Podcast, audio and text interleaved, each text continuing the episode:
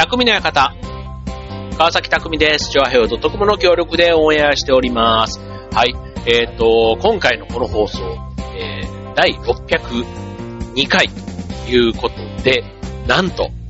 えっ、ー、と、4月8日のオンエアが第600回だったんですね。ということで、あの600回、500多分ね、90回目ぐらいの時に、もうすぐ600回なんですなんて言いながら、なんと、ね、記念すべき600回をすんごいスルーしてやっているこの番組、すごいですね。ね600回、ね、1年 50? えっ、ー、と、な、1年ってだいたい54週だっけ？52週 ?54 週か。50、ね、それぐらいあるあるじゃないですか。ね、365を7で割ってっていう感じですからね。はい。なので、えっ、ー、と、まあ、10年、11年ね、やってきてるというところで、まあ、なかなかな、なかなかな、えー、長寿番組です。はい。僕が頑張っているのか、ね、えー、切り捨てずにいてくれているこのチョアヘオ .com のこの心の器の大きさというか ね、っていうところもありますけども、はい、おかげさまで600回を超えましたということでね、本当だったらね、100回ごとぐらいとかね、あとゾロ目のね、555回とか、ね、次666回とか、なんかそういうところでね、なんか節目のなんかができたらなぁなんて思いつつ、はい、あの、単独でこうやってやってるとね、すごくマイペースに毎回放送をお届けしておりまして、はい。まあ、これがいいのか悪いのかですけども、はい。今日も聞いていただいてる皆さん、本当にありがとうございます。はい。もうね、世の中はやっぱりコロナがすごいですよね。まあ、すごいですし、まあ、いろいろね、これあの、僕の場合はこのラジオはね、本当にコロナの影響全くない、ね、受けていないって言って過言ではない。むしろあの、ステイホームとかね、空いた時にね、ラジオの中身をもっと充実させればよかったとか、ね、そういう普段やってないことをやれる時間っていうのがたっぷりあったはずなのにっていうね、今更言ってもしょうがないんですけど、やっぱりね、その、家にいた時間とかで、例えば読書をしようだとかね、なんかそういう、今までやりたかったけどやらなかった趣味みたいな、そういったこともね、その時にやっぱりやらなかったら、もうね、一生やらないなって、あの、特に読書とか、ね、僕本あんまり、あの、読まないです。読まないし、読んでもちょっとね、あの、すごくこう、眠気が猛烈に襲ってくるという特殊な、あの、体をしていまして、まあまあ、あの、雑誌とかは好きなんですけどね、なんか小説とかでも100ページ超えてくるものがあってくる、なんか目が疲れてくるというか、そうだから字幕の映画とかももともとあんまり好きじゃないんですけど、そう、そういうのもあって、もう、なんか自分の中での割り切りみたいなことをここ1年ですごくね、自分、こう、もういつかやるとかね、なんかそういうことに対してもすごくこう、スパスパと、なんか断捨離の、こう、感覚いつか着る服を取っとくではなくて、もうね、1年着なかったら、ね、断捨離のよく教えの中ではね、1年着ないやつはもう2年経っても3年経っても着ないから、ね、捨てるとかで、あとワクワクしないものは捨てるとか、なんかそういうね、断捨離の、あの、心得みたいな。ものがありますけども、やっぱりね、本とかも、いつか読もうは絶対読まないし、なんかこれはもったいない。ね、やっぱりね、本とかも、開いてない本とかはやっぱり綺麗じゃないですか。5年経ってもね。で、ただ、もうそういう本って、もう価値がないというか、中身自体はすごく価値があるんですよ。なんですけど、自分にとっては価値がない。だから、売れるかって言ったらまたね、今ってもうね、電子書籍とかがああいうのでも当たり前になってたりするから、ね、本自体って本当になんかまた、ね、よっぽどのこう、古文書みたいになってくればね、価値が出るのかもしれないですけど、なかなか普通のね、あの、買った時は2000円ぐらいしたものなんかもね、今もう多分古本屋に行っても1円にもならないというか、ね、本当そんな感じかな、なんていうところなので、まあそういうこともね、改めてこう気づいたりというところではあるんですけども、はい。改めてね、まあ、今こういうね、ご時世ね、本当になんか、あの、ゴールデンウィークのね、予定もガラッとこれからまた変わる人もいるでしょうし、あと僕の場合は5月16日に、えっと、ザ・グレイテスト・ショーマンっていうね、ミュージカルに実は今回出演の予定があってですね、これ劇団フーダンにとってはだから全然違う劇団なんですけども、あってですね、なんと今回ね、ちょっと素敵な役を実はいただいていまして、あの、しかも英語のミュージカルなんですね。だから全編英語なんですよ。セリフも歌も全部英語で、だからそれをね、実は去年の8月のオーディションで、あの、まあ、役というか、まあ、今回あの主役のをいただくことができてですね、で、あの、まあ、バーナムっていうね、えー、映画で言うとヒュージャックマンがやった役なんですけども、まあ、それをいただくことができて、で、まあ、英語でのセリフ、歌もそうでしょあと、そもそも歌自体も人前で歌うのは初めてなんですよ。カラオケぐらいはありますけども、まあ、舞台でね、歌うの初めてで、で、まあ、ボイトレとかに通ったり、で、あとは、ダンス。ね、ダンスもね、正直ね僕ね、先月50歳なんだって話しましたけども、あ50で、ね、人前で踊るってもう本当にね、あの、小学校の時のフォークダンスとか、ね、今はね、結構あの、義務教育の中で結構ダンス、しかもあの、チャカチャカしたダンスっていうの、ヒップホップ系というかね、結構そういう激しいダンスを、今の若い子たちはね、それは当たり前のようにというか、まあ、得意不得意はもちろんあるにしても、比較的ね、僕らの年代よりは、やっぱり馴染みがある世代が今の若い子たちだったりすると、そう考えたらね、50親父がね、いきなりダンスにチャレンジする。なかなか自分の中では画期的な、ちょっと、あの、行っちゃってる企画のような感じで自分の中では、ね、あの、去年8月に役が決まってから、なんかこうね、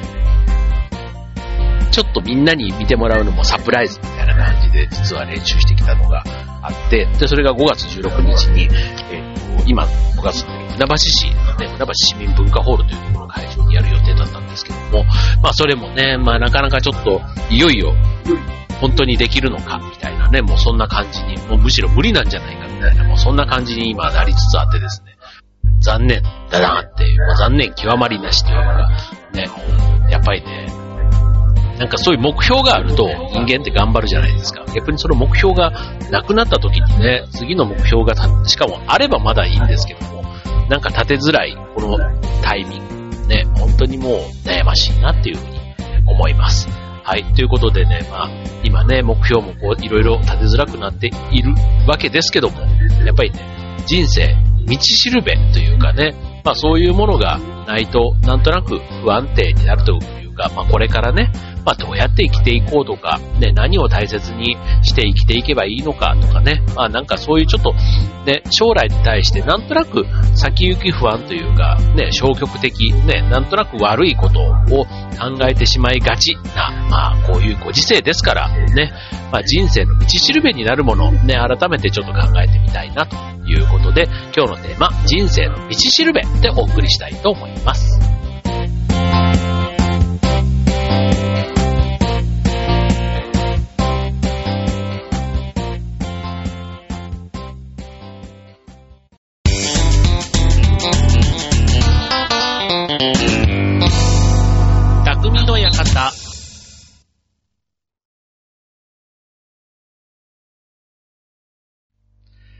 はい、えー、今日のテーマは人生。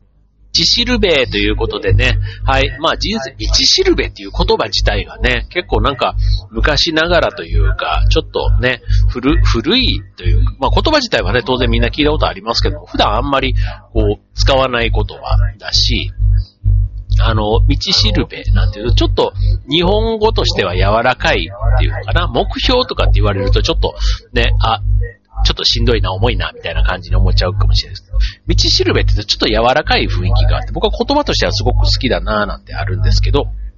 はい。まあそんなね、人生の道しるべと言われるもの、ね、なんかイメージは、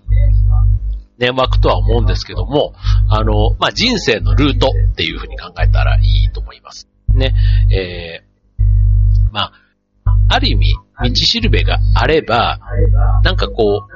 問題に出くわしたり、まあ辛いことがあったとしても、まあ迷うことなくというか、まあ多少迷ったとしても、ね、あの前に突き進めるというか、そういうこう原動力るかなって。まあ、例えば自分は将来これこれをし、になりたいから、これをしたいから、今はこれをやるなんてね、あの、よくね、ま、アニメでもドラマでも何でもそうですけど、まあ、主人公がね、こう何かに向かって突き進むのが周りが見ててもやっぱりこう、いいなって思うし、なんかそういう人をね、また応援したくなるっていうのはこれ人間のなんか差がというか不思議なもんで、ね、なんか頑張ってる人を、あの、本人ももちろん頑張るんですけども、それ自分だけの力じゃないとよくね、あの、うまくいった人って言うじゃないですか。それってやっぱりね、あの、自分が、そういうふうにが目標を持って頑張ってる人をなんか応援したくなる。ね、応援、一緒にこうね、やる、ね、野球でも、まあスポーツなんかだと多いと思いますし、別にスポーツでなくても、吹奏楽でも何でもいいと思います。なんかああいう全国大会でね、なんか優勝とかね、なんかそういう目標が分かりやすいのがあった時に、その途中の工程の中でね、自分がどういう形でその人をサポートすればいいのか、ね、例えば親だったり先生だったり、ね、役割によっても支え方って変わってくると思うんですけども、まあそういう、あの、チームとしての道しるべとか、個人としての道しるべ、ね、それぞれ置き換えてできるななんて思いますけども、えっ、と、まあ逆にね、そういうのがある人っていうのは、すごく時間が経つのが早い。なんかあっという間にね、あの、日々が過ぎて、まあ、良くも悪くもですけどもね、良くも悪くもっていうかなんか、何にもしなくてあっという間になんか一年が終わっちゃったみたいな感覚もあるし、ただあっという間に終わるってことはそれだけね、充実してたっていうことなのかななんていうふうに思ったりするわけですけども、はい。まあ、ただね、あまりこうなんとなく過ごしちゃったよりは、一個一個目標があってそれを達成した、達成感みたいなところがあると僕はやっぱりね、いいなって思うんですよね。で、えー、まあ、道しるべのない人っていうよりは、まあ、今日はね、ある方の、えー、道しるべがあった方が、持った方がいいですよということを、あの、今日はしたい、えー、話をしたいなと思うんですけども、えっ、ー、と、まあ、あんまりね、なんかそういう責任感だとか義務感じゃないですけど、自分をその追い込むプレッシャーみたいな風に、あの、思う方もいると思うんですけども、あの、まあ、そんなにあの、堅苦しく考えなくていいかなと思うんですよね。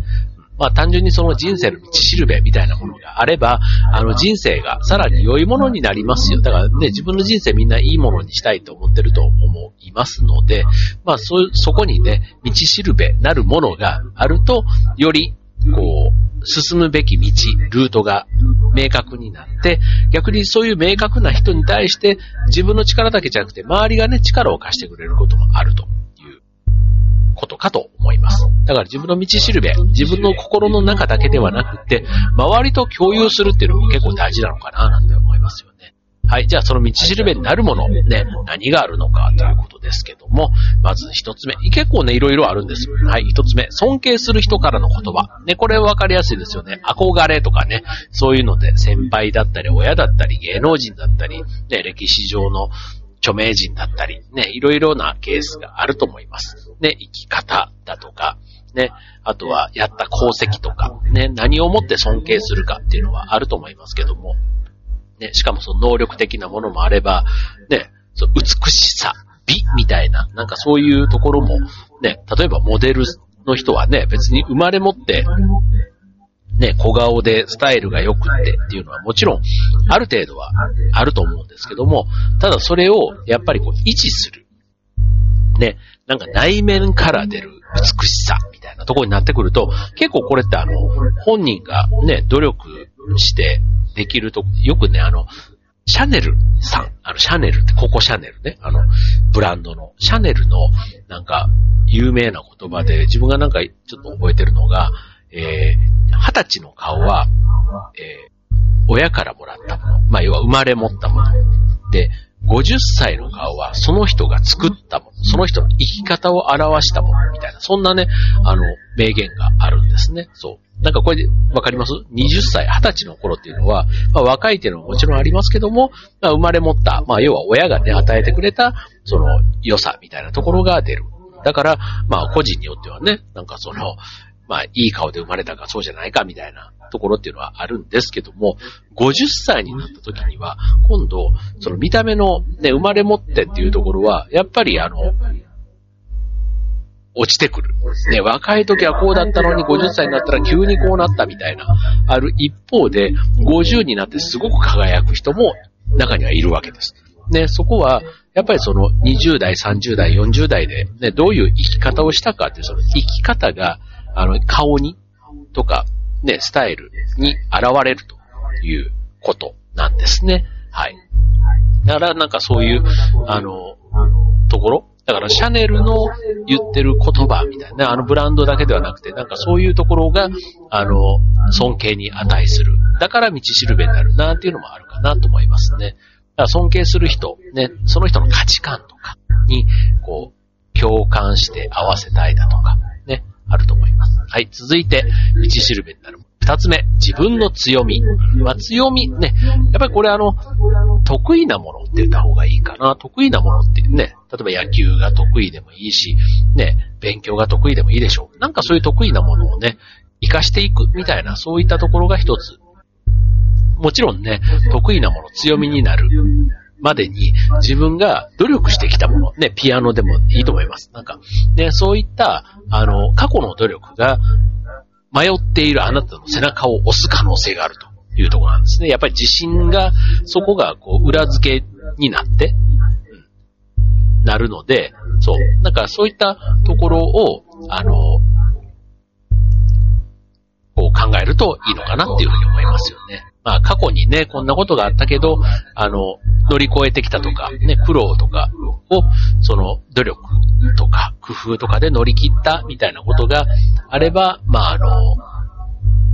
それが自信になって、まあ自分の強みとして自しるべになり得るというところですね。はい、続いて三つ目。目標。まあ、これはわかりやすいですね。はい、目標。まあ、夢とかね。まあ、そういったものかなと思うんですけども、あの、まあ、夢とかね、あると、なんかワクワクして、ね、こう、頑張れるって、もうすごく簡単な。まあ、これ子供でもね、みんな、そういう夢があって、それに向かってっていうのは、やっぱ美しいですよね、なんかね。うん。あの、頑張ってる人。本当に、一番好きです。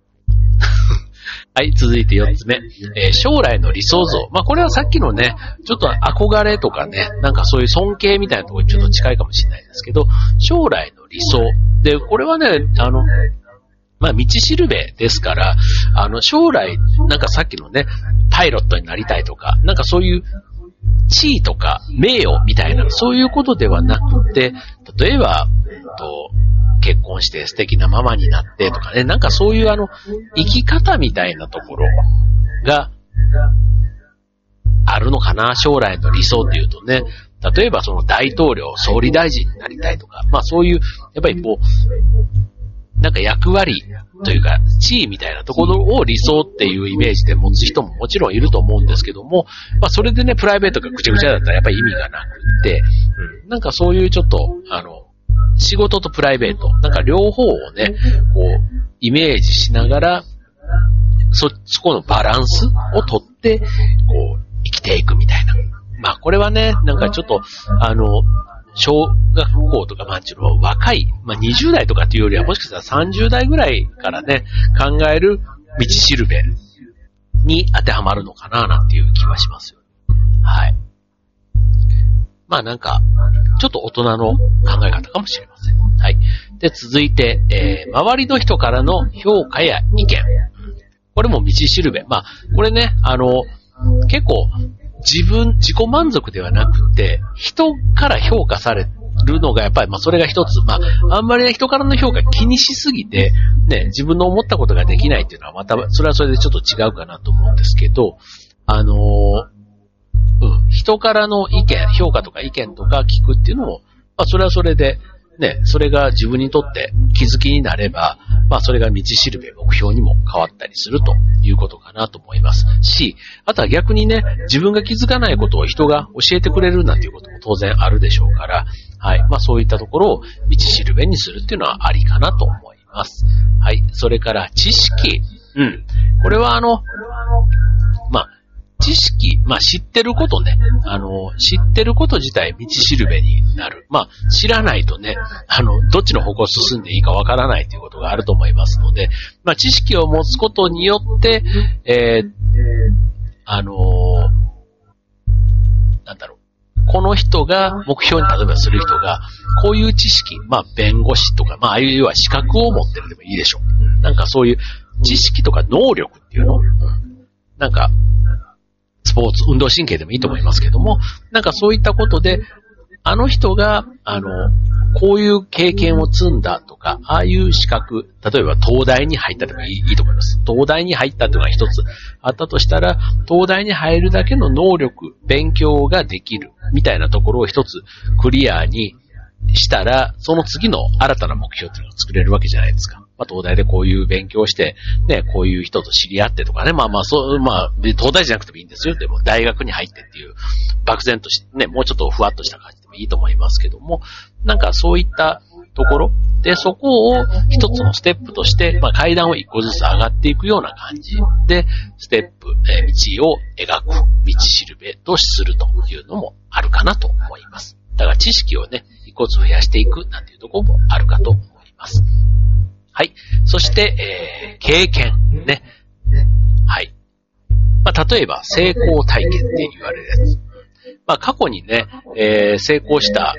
体験。まあ、やっぱりなんか、こう、心の中に、こう、自信というか、良い思い出で大体残ってるものが多いかなって思うんですけども、うん。まあ、それ別にそんなにあの、えっ、ー、と、大きなね、成功体験じゃなくてもいいと思うんですけども、やっぱりそういったところがあると、自分はこういう得意分野、能力があって、うまくいったんだってなれば、それが一つ、次へのステップの足がかりになるというとこかなと思います。はい。逆にあの、苦労した経験でもいいと思うんですよね。まあ、苦労した。まあ、どういうことで苦労したかっていうのもね、あの、例えば人間関係なのか、お金なのか、仕事なのか、恋愛なのか、ね、それぞれね、やっぱり得意不得意で、苦労した、ね、あの、出来事も、やっぱり変わってくると思うんですけども、まあ、その苦労した気持ちを、えー、やっぱり繰り返したくないっていうふうに思うわけじゃないですか。同じ苦労はしないぞっていうね。だからそれがしないっていうことが一つまた、あの、新たな道しるべになり得るというとこなので、うまくいった経験も、うまくいかなかった経験も、ね、どっちも、なんか、特にうまくいかなかった。なんかやり、本当は例えば優勝したいとかね、なんかそういう方があったのに、これが原因でうまくいかなかったって言ったら、そこを克服しようとするわけじゃないですか。うん。だからそういう克服しようとするっていうのが一つ目標になる。道しるべになるって考えたら、まあ、ね、なんか経験っていう広くね、うまくいった経験もそうじゃなかった経験も道しるべになりますよというとことかなと思います。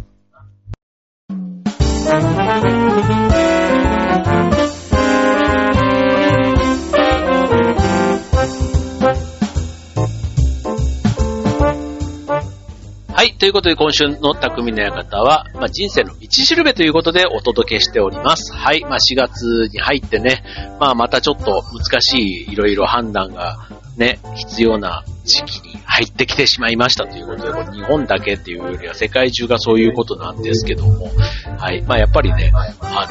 の、世界のことをまで考えられたら一番素晴らしいんですけど、まずはね、そっちに目を向けるよりは足元、ね、自分の身近なところからね、あの、コツコツとというかしっかり、あの、やるべきことをやっていくっていうのが大事かな、なんていうふうに思うわけですけども、はい。まあ、なんかそんな中でね、自分の、こう、道しるべというか、さっきのね、冒頭に言ったような悲観的に、ね、なんかこう不安とか、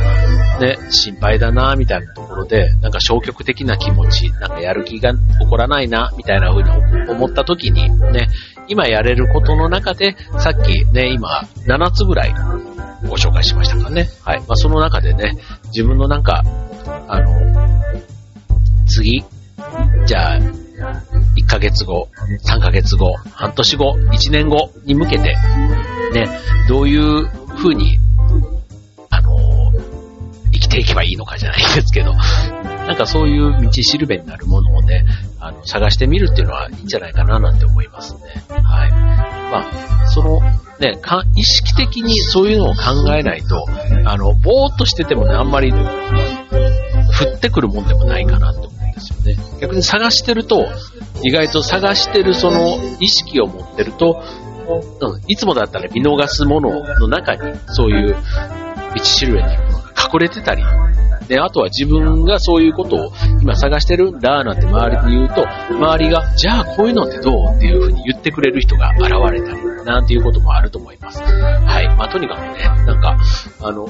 まあ、日々ね、忙しくてやることいっぱいだからそんなことっていう人はまだいいと思うんですね。やることがある。逆になんか暇になっちゃって、ね、学校が休みになったとか、予定がなくなった、旅行がなくなったらゴールデンウィークすることないな、みたいな風になっちゃった時に、じゃあ、ね、いろいろできないことがたくさんあるんだけども、その中でね、何をやると自分が生き生きとワクワクとね、日々過ごせるのかな、そんなことを考えてみるっていうのはいいかなと思いますね。はい、ということで、ね、なるようになしかならないという言葉を何度この1年言ったかわからないですけども、改めてなるようにならないしかならないとは思います。ただ、今できることは自分の、えー、身を自分で守る。あとは、他人に迷惑をかけないとか、まあそういうことなのかななんて思いますね。はい。ということで、えー、今週の匠の館ここまで。バイバーイ。